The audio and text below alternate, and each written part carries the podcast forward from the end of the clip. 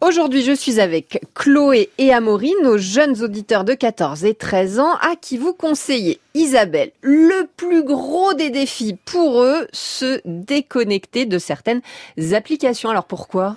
Non, mais parce que globalement, euh, le numérique, c'est une espèce de catastrophe écologique. Hein, tout ce que mail, téléchargement, vidéo. Un seul email, par exemple, c'est comme avoir une ampoule allumée pendant 24 heures, encore plus que ça. Une vidéo en streaming, c'est exactement la même consommation qu'un frigidaire pendant un an.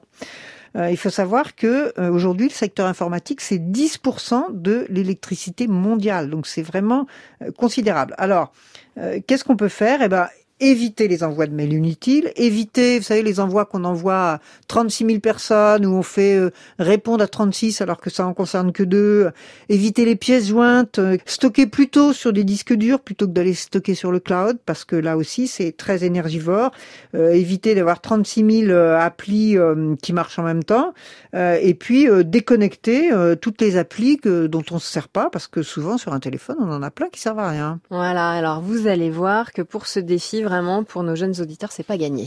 On n'enlève pas Instagram et Snapchat de mon téléphone. Pourquoi? Parce que c'est les applis que je préfère. Euh, celle que je veux pas enlever, c'est surtout euh, les jeux vidéo.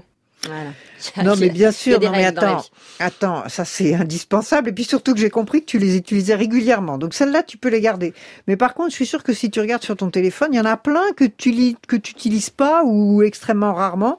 Euh, en plus, tu verras un petit peu plus clair, hein, s'il y en a un peu moins dans tous les sens. Et puis ton téléphone, il se déchargera beaucoup moins vite, donc tu seras pas toujours soit en train d'essayer de le recharger, euh, soit d'être privé de téléphone parce que tu plus de batterie. Ça veut pas dire renoncer à ses applis préférées, hein, ce que vous leur conseillez Isabelle, mais en tout cas de penser à l'impact du numérique sur la planète, parce que c'est vrai qu'on ne le voit pas, mais ça a une grosse consommation d'énergie. Merci Isabelle Autissier.